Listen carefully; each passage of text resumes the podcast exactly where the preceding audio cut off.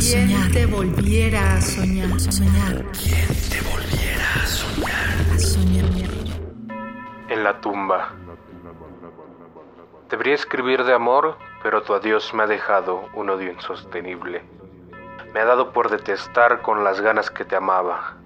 Hoy hago ripios contra ultraderechas, blasfemo al impune, condeno al que condena, incendio las calles más sombrías del poder y aborrezco autoritarios.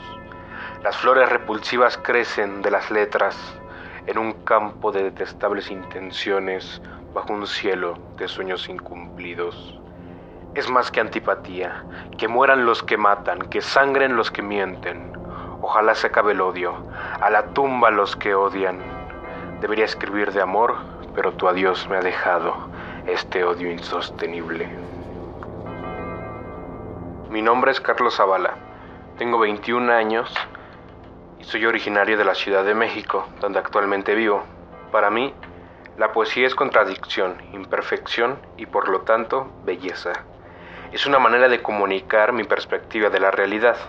Se trata de una búsqueda interior, pero también exterior, de todo eso que llamamos sociedad.